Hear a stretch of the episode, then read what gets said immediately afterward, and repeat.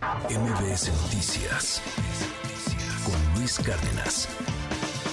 Yo, Dita Kraus, la bibliotecaria de Auschwitz, una eh, gran obra eh, que nos presenta el día de hoy Dalila Carreño. Dalila, te mando un abrazo, ¿cómo estás?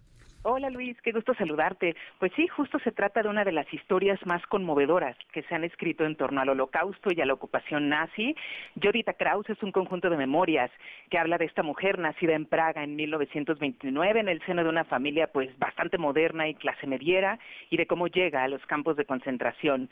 Justo como lo compartes, Luis, ella fue la bibliotecaria de este campo, ya que estuvo a cargo de los libritos del bloque 31, el cual servía como una especie de escuela clandestina para los niños presos. En este libro pues también se habla de una parte de la liberación de los campos de concentración y cómo esta mujer intenta rehacer su vida cuando se casa con Otto, aquí pues a quien conoció también mientras estuvo presa. Sabemos, Luis, que pues hay muchísimos lectores aficionados a las historias de este periodo del siglo XX y sin duda esta creemos que puede ser una gran, gran opción.